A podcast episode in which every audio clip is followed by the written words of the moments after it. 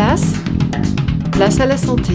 Bonjour, aujourd'hui en France, près d'un enfant sur cinq est en surpoids et c'est en calculant l'indice de masse corporelle de l'enfant que l'on va pouvoir déterminer s'il est en surpoids ou non.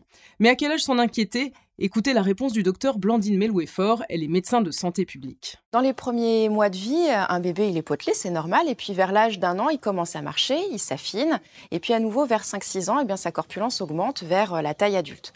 Donc là où il faut être vigilant, c'est vers 12-18 mois, si la corpulence ne redescend pas.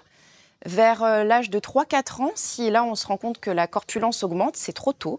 Et puis aussi s'il y a un changement de couloir, c'est-à-dire qu'on a tous un peu son gabarit, et donc il faut vérifier que l'enfant ne prend pas trop de poids par rapport à sa croissance. Donc il faut savoir s'en préoccuper tôt. Euh, et en tout cas, ça passe pas tout seul en grandissant. Nos chroniques sont disponibles sur la chaîne YouTube de Place à la santé ou bien sur notre page Facebook.